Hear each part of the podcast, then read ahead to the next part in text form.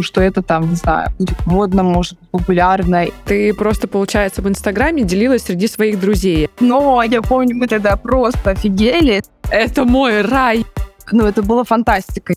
Все, это провал. Всем привет, меня зовут Настя Боброва, я операционный директор компании Трансформатор Travel, TRVL и TRVL Concierge. Всем привет, меня зовут Женя Брылева, и я основатель и владелица SMM и пиар-агентства «Клевер». Сегодня с нами в выпуске Алина Туткова, основательница сети кофеин Angel Cakes. Алина с мужем Дмитрием Тутковым уже захватили здоровыми сладостями и кафе такие города, как Волгоград, Москва, Краснодар и Дубай. Алина, благодарим тебя, что смогла подключиться к нам по Зуму прямо из Дубая. Мы всегда говорим нашим гостям одну и ту же фразу. Мы хотим с тобой вне рабочее время поговорить, конечно же, о работе. И, ну, естественно, не только о ней, но и о тебе, о твоем пути и, конечно же, о бизнесе. Привет, Алин. Привет. Как дела? Как настроение? Все отлично, спасибо. В Дубае, мне кажется, настроение плохого быть не может. Расскажи, как тебе вообще Дубай? Как твои личные ощущения? Вообще в чем отличие от Москвы и э, отличие от Волгограда, например, того же самого? Дубай прекрасно, но, конечно, мне здесь не хватает э, семьи моей, не хватает друзей, не хватает э, наших кафе, как минимум, и наша команда российская, потому что мы с ними, естественно, провели там, прекрасные четыре года. А, к ним очень привыкли, привыкли к нашим кафе, к нашим гостям, ко многим. Вот, поэтому этого мне здесь не хватает, э, но при всем при этом, когда у тебя есть э, твое прекрасное дело в любой точке мира, тебе будет везде хорошо. Поэтому здесь моя семья, мои дети, мой муж, э, наши два новых кафе, цех, наша новая команда. Вот, поэтому все прекрасно на самом деле. Действительно, в Дубае жаловаться не, не на что, потому что это город, который очень благосклонен к тебе в любых смыслах и а, рад твоему бизнесу, ну, как мне кажется. А, плюс мы здесь обзавелись новыми друзьями, новыми семьями, которые а, приглашают э, нас в гости, которых мы зовем в гости. В общем, это, это для меня очень важно, поэтому мы себя, в принципе, окружили всеми важными вещами, благодаря которым в Дубае так же прекрасно, как и было в России. Скажи, была ли у тебя какая-то адаптация? То есть вот вы переехали в Дубай, и все новое, там, новые события, люди. Как ты вообще это все перенесла? Точнее, как ваша семья это перенесла? Слушай, ну практически не было. Опять же, мне важно, чтобы мои дети и муж были со мной, и мне было чем заниматься. Когда мы переехали, я готовилась к родам, налаживала здесь быт и дистанционно управляла российской командой. Поэтому, в принципе, скучать было тоже некогда. А дети чуть-чуть поболели, как и все, в принципе, климатизация так или иначе важна. Вот, и мы ну, постепенно привыкли. Мы сейчас, честно говоря, такие в шоке немножко, что уже 10 месяцев. А время очень незаметно летит. Поэтому я стараюсь сейчас наслаждаться максимально жизнью, особенно учитывая то, что у нас маленький малыш, и мне вот третья беременность, третья рода как-то по-особенному легли сердце, поэтому а, как-то все быстро, в принципе, случилось. Опять же, наверное, потому что это связано с несколькими событиями, да, это предвкушение родов, потом сами роды, появление ребенка, потом предвкушение открытий, и поэтому это очень все приятные такие события, которые, в принципе, а, помогли сгладить какие-то минусы Дубая и климатизации. А, потому что здесь было очень жарко, конечно, были свои минусы, мы не могли с малышом выйти на улицу, ну, в принципе, можно сказать, просидели в четырех стенах, ездили только на стройки и на какие-то на объекты. То есть, в принципе, гулять было невозможно, а мы в России привыкли, что ты родил и поехал по лесу гулять там 3-4 часа с ребенком, пока он спит. Вот, а здесь такого не было, и это немножко так огорчало, но вот я говорю, тем не менее, на самом деле оптимизм — это наше все, вот, там, любой ситуации, поэтому только вперед. Ну вот вы уже 9 месяцев там пробыли, и что тебе вот больше всего нравится, чего ты прям кайфуешь? Я кайфую от людей, честно. Люди здесь какие-то просто невероятные. Это первое. И второе, все эти невероятные люди максимально сплочаются, объединяются, хотят друг другу чем-то помочь. И ну, это не может не радовать, не вдохновлять. Очень классно. Вот каждый день в кафе нашем, как минимум, мы с Димой уже потом даже прикалываемся, говорим, даже если что-то не сработает, наше кафе а, сейчас там на Waters или в Дубой Моле это островок, где мы познакомились с огромным невероятным количеством людей, которые в любом случае ну, просто офигенные. И ради этого знакомства можно было открыться. Вот, поэтому для меня это очень ценно, классные семьи, и второй, наверное, ключевой — это погода. Когда я вижу там субботу, воскресенье каждый раз завтракаем с детьми в кафе в нашем, и они там с утра до вечера просто гоняют на велосипеде, а, без шапок, без э, настроения, я не знаю. То есть у них здесь друзья, и мне это напоминает, как когда-то мы там в деревне жили, там в Елане, приезжала к бабушке своей, и мы вот утром выходили из дома, и вечером приходили, катались на великах, и мне это просто ну, я смотрю на это и офигеваю, насколько классно, что наши дети сейчас в таких условиях. А, мы много уже знаем про Angle Cakes. А, я вообще сама из Волгограда, и много у нас с тобой есть общих друзей, знакомых, но сейчас не об этом. Все пропитано тобой, все пропитано какой-то твоей эстетикой, такой мягкостью, а, легкостью. Расскажи, о чем Cake, а, что ты в него вкладываешь, какая идеология, немножко такой души. Честно могу сказать, когда изначально я создавала все это, то есть когда все это зарождалось, не могу сказать, что была какая-то идея, мне просто мне было важно сохранить э, на своем продукте, на своем проекте свои принципы. Принципы питания, принципы какой-то жизненной философии, семейные ценности, жизненные ценности — я это органически перекладывала, то есть без какого-то умысла, ну, что это там, не знаю, будет модно, может популярно, или вот, а что бы мне такое сделать, потому что я совсем из этой среды, плюс когда я начинала, мне был 21 год. Ну, я, в принципе, и не из общепита, я совсем не владела этими данными. Вот. А сейчас философия так или иначе периодически меняется. То есть мы все равно а, открываем новые рынки, открываем новые страны и города, и так или иначе не то чтобы приходится подстраиваться, но э, мы адаптируемся под рынки, мы адаптируемся под гостя в той или иной степени. Вот. Но изначально это все про, про то, чтобы создать максимально комфортные э, условия для человека, где он может чувствовать себя комфортно, где он может вдохновляться, где он может раскрываться, и все это доносить через еду. В общем, очень важно э, для нас объединять людей вокруг здорового образа жизни, и офигенно еще и то, что получается объединять очень классных людей, для кого эти ценности уже близки. То есть, да, мы, например, не выбираем локации, которые будут максимально пестрыми для нас. Мы не делаем огромных вывесок, потому что для нас важно, чтобы человек сам к нам пришел, и он сделал это осознанно. Вот, то есть мы не пушим никого рекламой, мы не а, агитируем для того, чтобы люди все это делали. Мы просто примером показываем, насколько классно так питаться, насколько классно вести такой образ жизни, и ну, люди сами начинают следовать ему. Очень многие ребята даже из моей команды, ну, приходя просто, э, не питаясь никогда здоровым образом жизни, понимают, насколько это классно, насколько это важно, и э, начинают тоже следовать этому и любят нашу еду. Это для меня очень ценный показатель, когда именно команда начинает тоже поддерживать философию бренда. Расскажи, пожалуйста, вообще, как все начиналось. Вот ты уже обмолвилась, что ты делала рецепты, и как у тебя вообще, ну то есть вот расскажи про путь, то есть как все начиналось до первого кафе. Честно, сейчас так оглянуться, 10 лет почти прошло, я думаю, как? А, я, значит, получается, вышла замуж, начала увлекаться кулинарией, потому что у меня появился объект, для кого можно готовить. Потому что я жила до этого с родителями, мне кажется, я их уже замучила своей готовкой. Я помню, еще Хелси всякие рецепты готовил, никто их не ел, кроме меня. Вот, тут появился Дима, для него никто никогда не готовил. Я такая, ой, можно для кого-то готовить. Я, в общем, постепенно начала делать какие-то торты. Вот у него была и сейчас есть успешная компания коммуникационное агентство. Да, было 4 года агентству, и я сделала торт. Еще был тогда пост, и у меня Дима и его второй вот фаундер Игорь, они соблюдали пост каждый год. И тогда я первый раз испекла веганский торт. А это для них был там вообще просто графский развалин, на который еле доехали. А, и второй торт, значит, я сделала для ребят. Я помню, это был морковный торт. Я его пыталась еще обсунуть мастикой. Это, конечно, тоже надо было видеть. А, но кое-как там справилась. А, и вот так постепенно-постепенно у нас появлялось окружение предпринимателей. А, в основном все были мужчины, которые были старше меня. Ну, не намного, но, тем не менее, мне был 21 год, а им типа по 30. А, у них всех были какие-то бизнесы. Меня это всегда очень вдохновляло.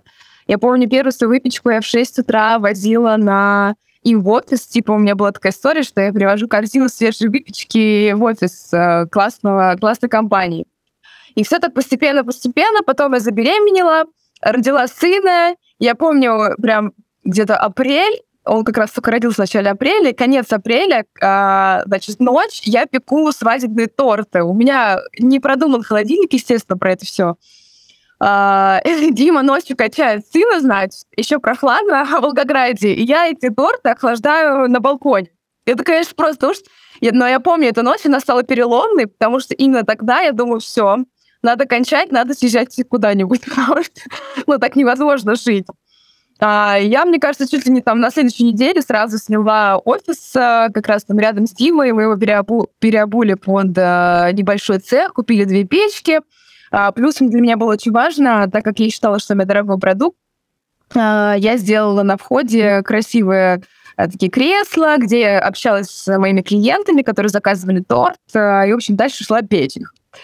А, и там отдавала жизнь заказы. Но было классное место с видом на Волгу. Я там пробыла 4 года. Просто вот так вот представить, думаю, 4 года, что я там делала?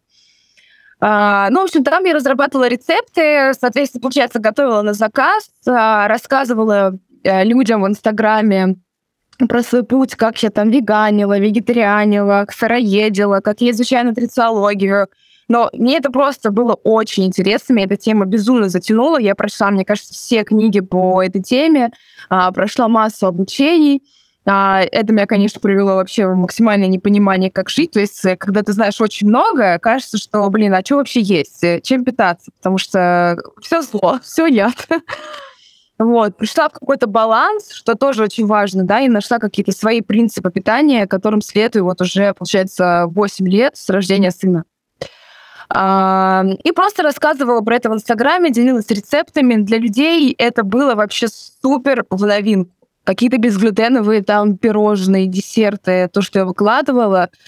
Потом я начала увлекаться суперфудами, адаптогенами. Это вообще, ну, у людей там глаза на лоб лезли. Я помню, там они были в шоке. Про что я говорю вообще, что это?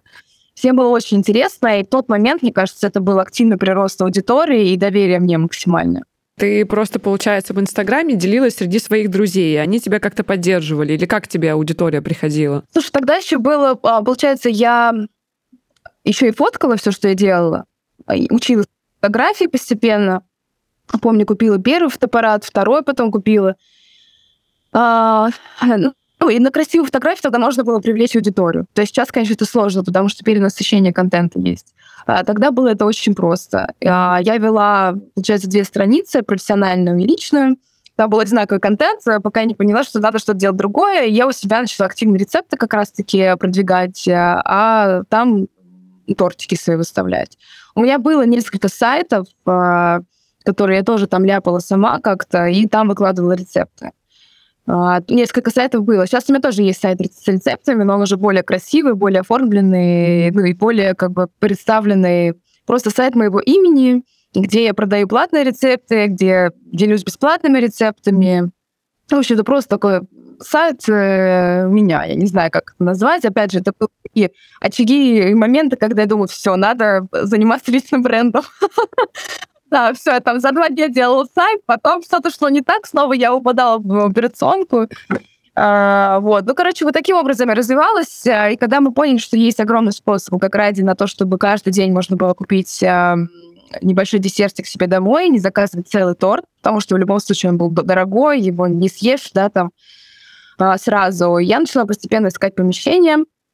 Ко мне подключился Дима, но он э, мой муж, а, но он так, я помню, говорил, что типа, ну вот я тебе чуть-чуть помогу, помогу открыть, потом я в этом не участвую, потом я в этом не участвую, все. Или когда он увидел очередь... Классика. Да, когда он увидел очередь э, на первый день в нашем кафе, он такой подумал, так, да что-то неладное. Да что они вообще здесь все делают? Кто эти люди? Как так получилось, да? Что вам всем надо? Да, и он тогда загорелся, понял, что, в принципе, это перспективное, перспективное дело, которым ему хотелось бы заниматься и масштабировать. Не боялась идти в бизнес с мужем?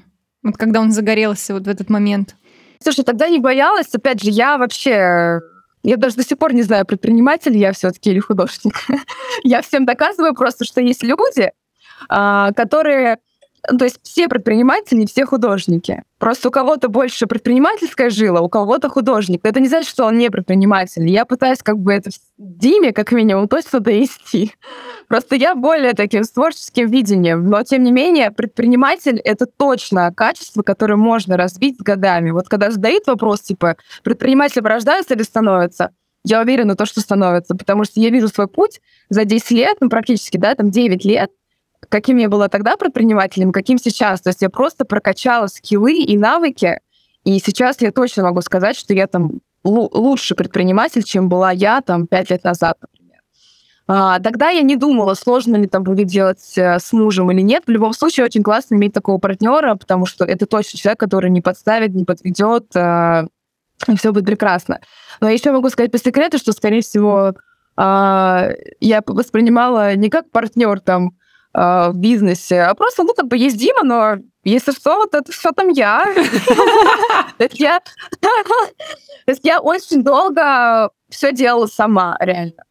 Там нанимала сотрудников, э, пекла торты, сделала новое меню, потом на баре там что-то шаманила.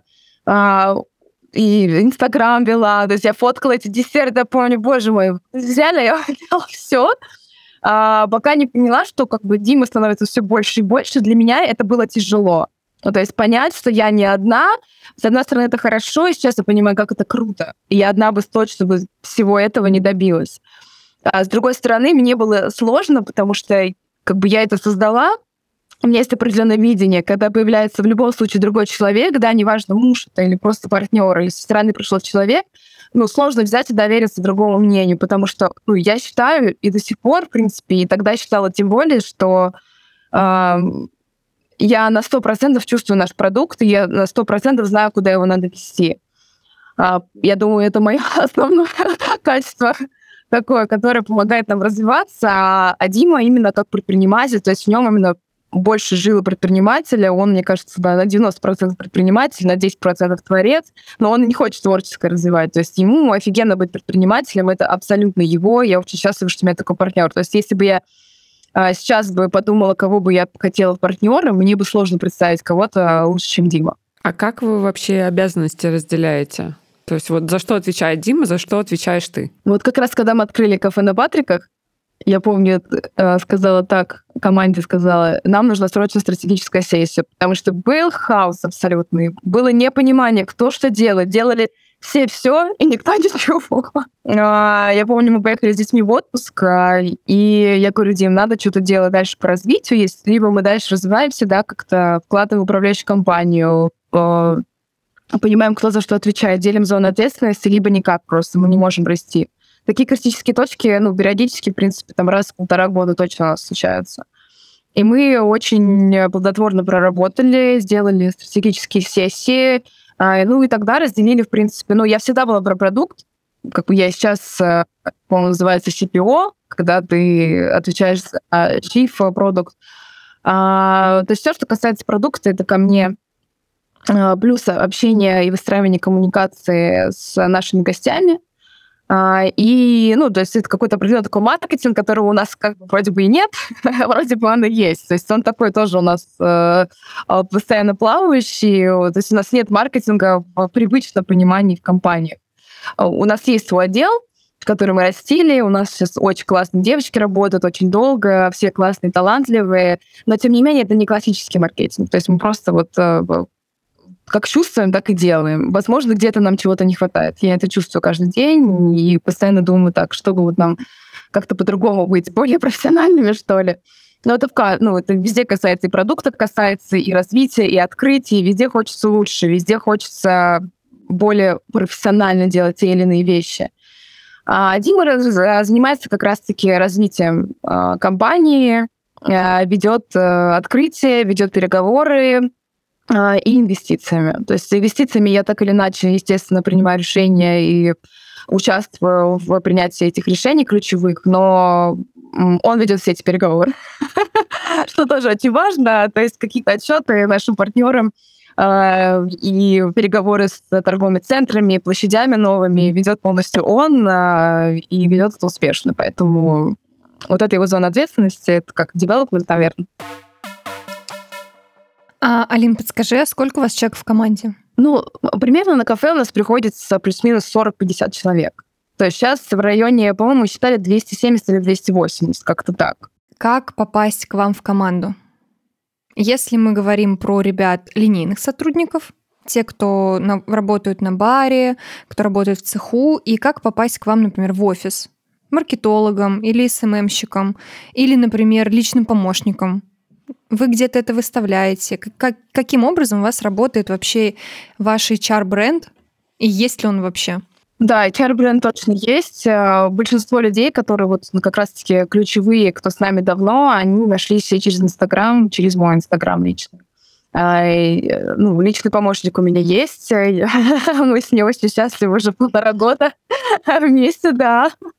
Вот, поэтому, ну, это, опять же, ключевой сотрудник, который, как семья, он погружен во все процессы, все, что происходит. То есть она мне даже с детьми остается, когда нам нужно куда-то лететь. А, все остальное я реально очень открытый, наша команда открытая, у нас есть куча источников, где мы выставляем вакансии постоянно. А, плюс у нас есть чат-бот, то есть любые вакансии идут сразу нам в чат-бот. У нас есть Раша в Телеграме и Дубай. То есть мы видим все заявки, я вижу, Дима видит, и периодически можем туда прибегнуть. Это как такое у нас э, просто, э, как это сказать, хранилище А, хранилище ребят, которые когда-либо хотели к нам прийти работать, э, либо хотят. Вот, то есть мы туда периодически заглядываем. А, ну и, естественно, наш Инстаграм и Димин, мой Инстаграм, туда всегда можно написать. А, я скидываю, опять же, эту форму для заполнения, и человек может либо мне лично отправить, либо вот на эту форму, и нам придет заявка. Вот, поэтому как бы все очень э, доступно. А, там уже на, на месте у нас идет собеседование с HR-отделом, и она дальше принимает решение, идет человек, он как бы уже в отдел непосредственно на пробный срок, ну, на пробные, получается, три дня там понять, да, опять же, посмотреть Библию, понять вообще, и схожи ли его ценности. Причем здесь мне самое главное не нам понять, насколько а, человек там классный, адаптивный, э, профессиональный. Очень важно, чтобы он загорелся и он захотел с нами идти дальше. Вот это вообще ключевое. Я всегда это говорю, что, говорю, ребята, если вы хотите быть, я не знаю, художником, но вы стоите на баре, это ваша нелюбимая работа, идите быть художником. Для меня важно, чтобы люди в команде занимались любимым делом, потому что я занимаюсь любимым делом. Если все люди вокруг меня в команде будут заниматься любимым, то реально мы сможем построить огромную корпорацию. Если это будет просто просиживание своего рабочего времени там а, в каком-то, не знаю, негативе и мечтах о чем-то другом, то для меня это э, ну, показатель того, что просто человека нужно отпустить, вдохновить, как-то мотивировать, идти по своему пути. Потому что мне очень грустно, когда люди тратят свое время, драгоценную свою жизнь на нелюбимой работе. А, поэтому я за то, чтобы лучше там, не знаю, с минимальным количеством денег, но идти быть художником, проявляться как-то так, как ты хочешь. Тем более сейчас есть огромные ресурсы для того, чтобы проявиться реально, ну, колоссально. Раньше такого не было, то есть не было такой возможности наших родителей. Сейчас просто ты ну, я не знаю, блин, пилишь любой контент, если ты реально классный, креативный, тебя сто процентов заметят. Вот, поэтому да, у меня такой подход, и очень хочется, чтобы у нас... Э, понятно, что невозможно всех, да, когда 250 сотрудников, 300, 400, там, тысячи, чтобы все э, были так. Ну, именно такими. Это очень-очень сложно. Но мы стараемся максимально, чтобы ребята реально любили то, что они делают. Я знаю, что хорошо говорю, но на самом деле все гораздо сложнее, потому что, естественно, я не могу ну, заняться в данный момент каждым сотрудником. У всех свои сложности. Я, бывает, упускаю очень классных людей, когда я понимаю, что, типа, вот, вот этот ушел, вот этот ушел. Думаю, блин, ну почему ушел? То есть мы ну, где-то плохо сработали. Ну, то есть, понятно, есть правильно, что ушли, да, там, там не сработались или еще что-то, но есть очень классные люди, которые могли бы вырасти, и мы должны были бы быть более внимательными, чуткими к ними, но, естественно, это невозможно. Опять же, да, почему говорю, что невозможно, чтобы в команде все были такие? Просто потому что лично моего времени не хватает на всех, а хотя хотелось бы. Хотя у нас есть даже директор по счастью. Ой, а кто это? Да, эта должность очень классная. У нас ее придумала девочка, которая вообще с нами все зарождала, Ирина Дианова. А, она была ну, в управляющей команде, она только недавно от вас ушла, сама разрабатывается как раз-таки вот то, что ей нравится, то, что ей ближе.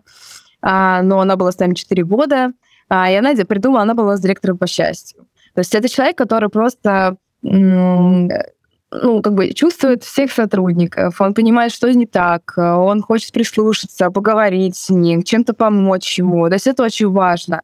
А, и сейчас у нас тоже есть э, директор по счастью, вот мы с ней тоже активно работаем для того, чтобы максимальное количество наших сотрудников были счастливы и довольны. Но опять же говорю, для... невозможно сделать всех, но мы прикладываем все усилия для того, чтобы ребята с удовольствием приходили на работу. Мы много уже чего обсудили. Расскажи про твой work-life balance.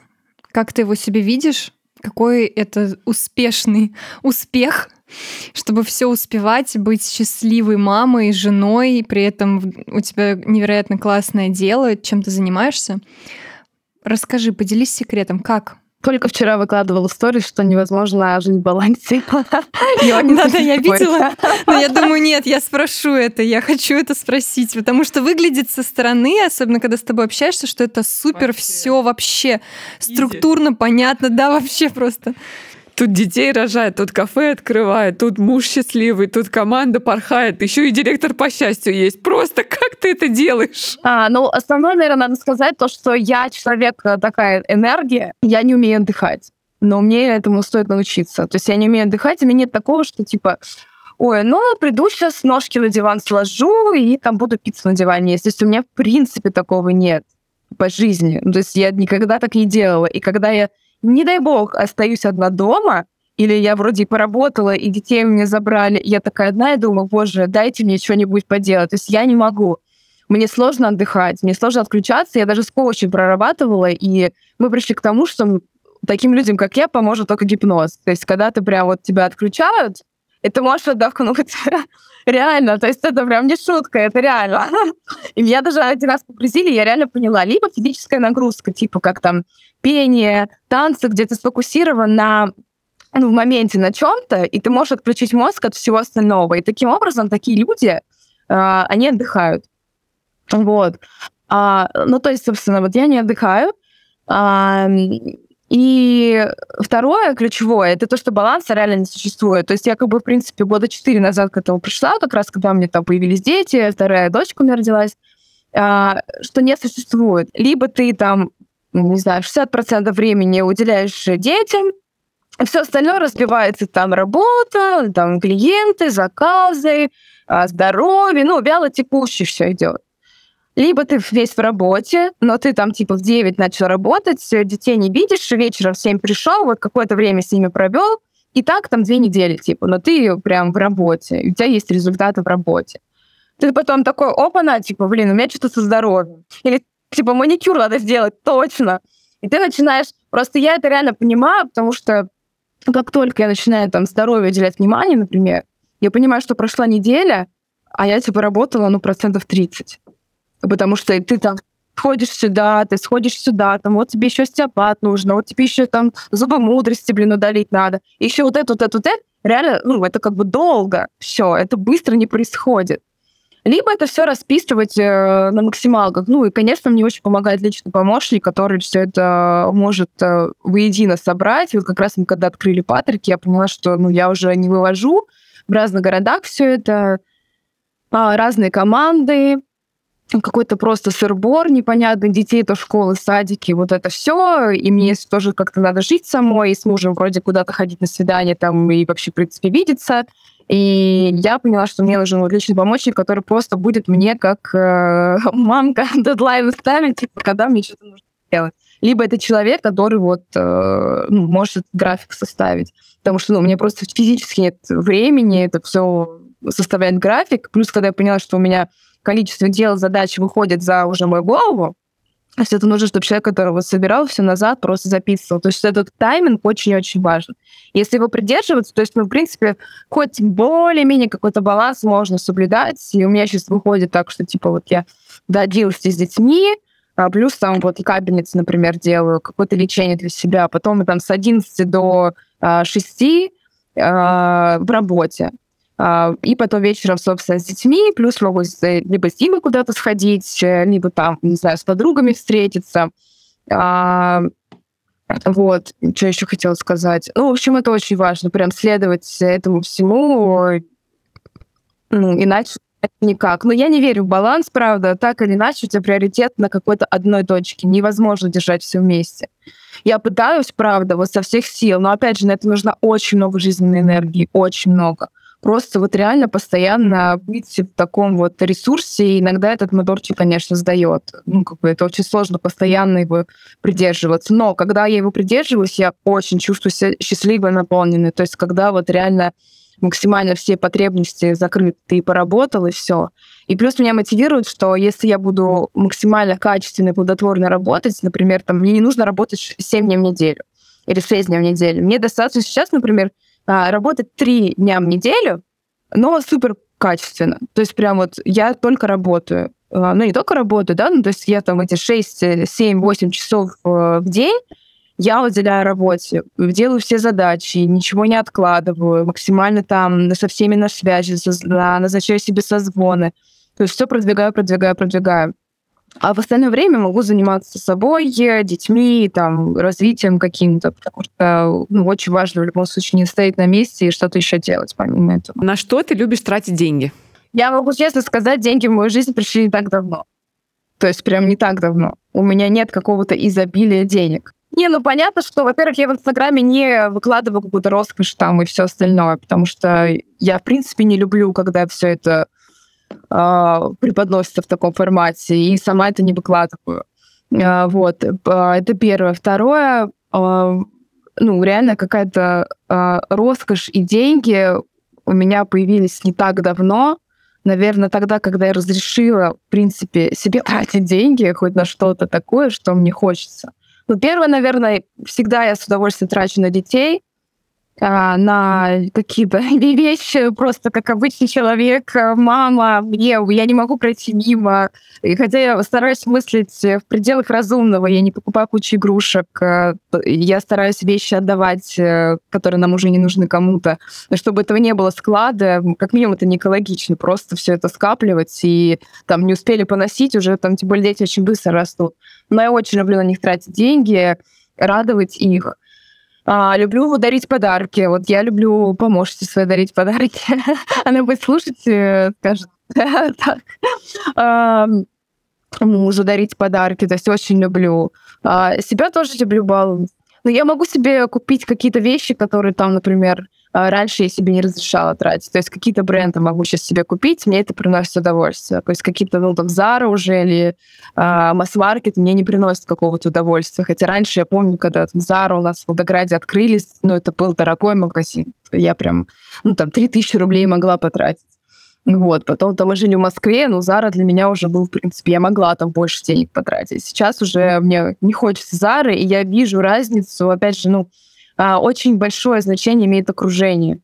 А, ну, у меня есть окружение, но настолько шикарные, красивые женщины, девушки, что ты просто не можешь а, позволить себе выглядеть хуже, одеваться хуже там и так далее. И это очень важно. Плюс для меня это определенная такая реализация себя, ну, показать, кто я, то есть через одежду, потому что это, ну, самый простой, мне кажется, один из самых простых способов показать одежду, кто ты, ну, в мир, да, такой, в массы, скажем так, и проявиться таким образом. Поэтому я сейчас на таком этапе становления своего стиля, понимаю, что мне больше нравится, что мне интересно, очень-очень медленно подбираю себе гардероб, и мне нравится больше даже скроллить сайты с одежды, просто чтобы вдохновиться, то есть не сделать покупки, а как насмотренность такая определенная, чтобы, опять же, разумно сделать покупки и быть довольным. Кстати, я, я сейчас поняла, что я раньше тратила все деньги на всякую кухонную утварь,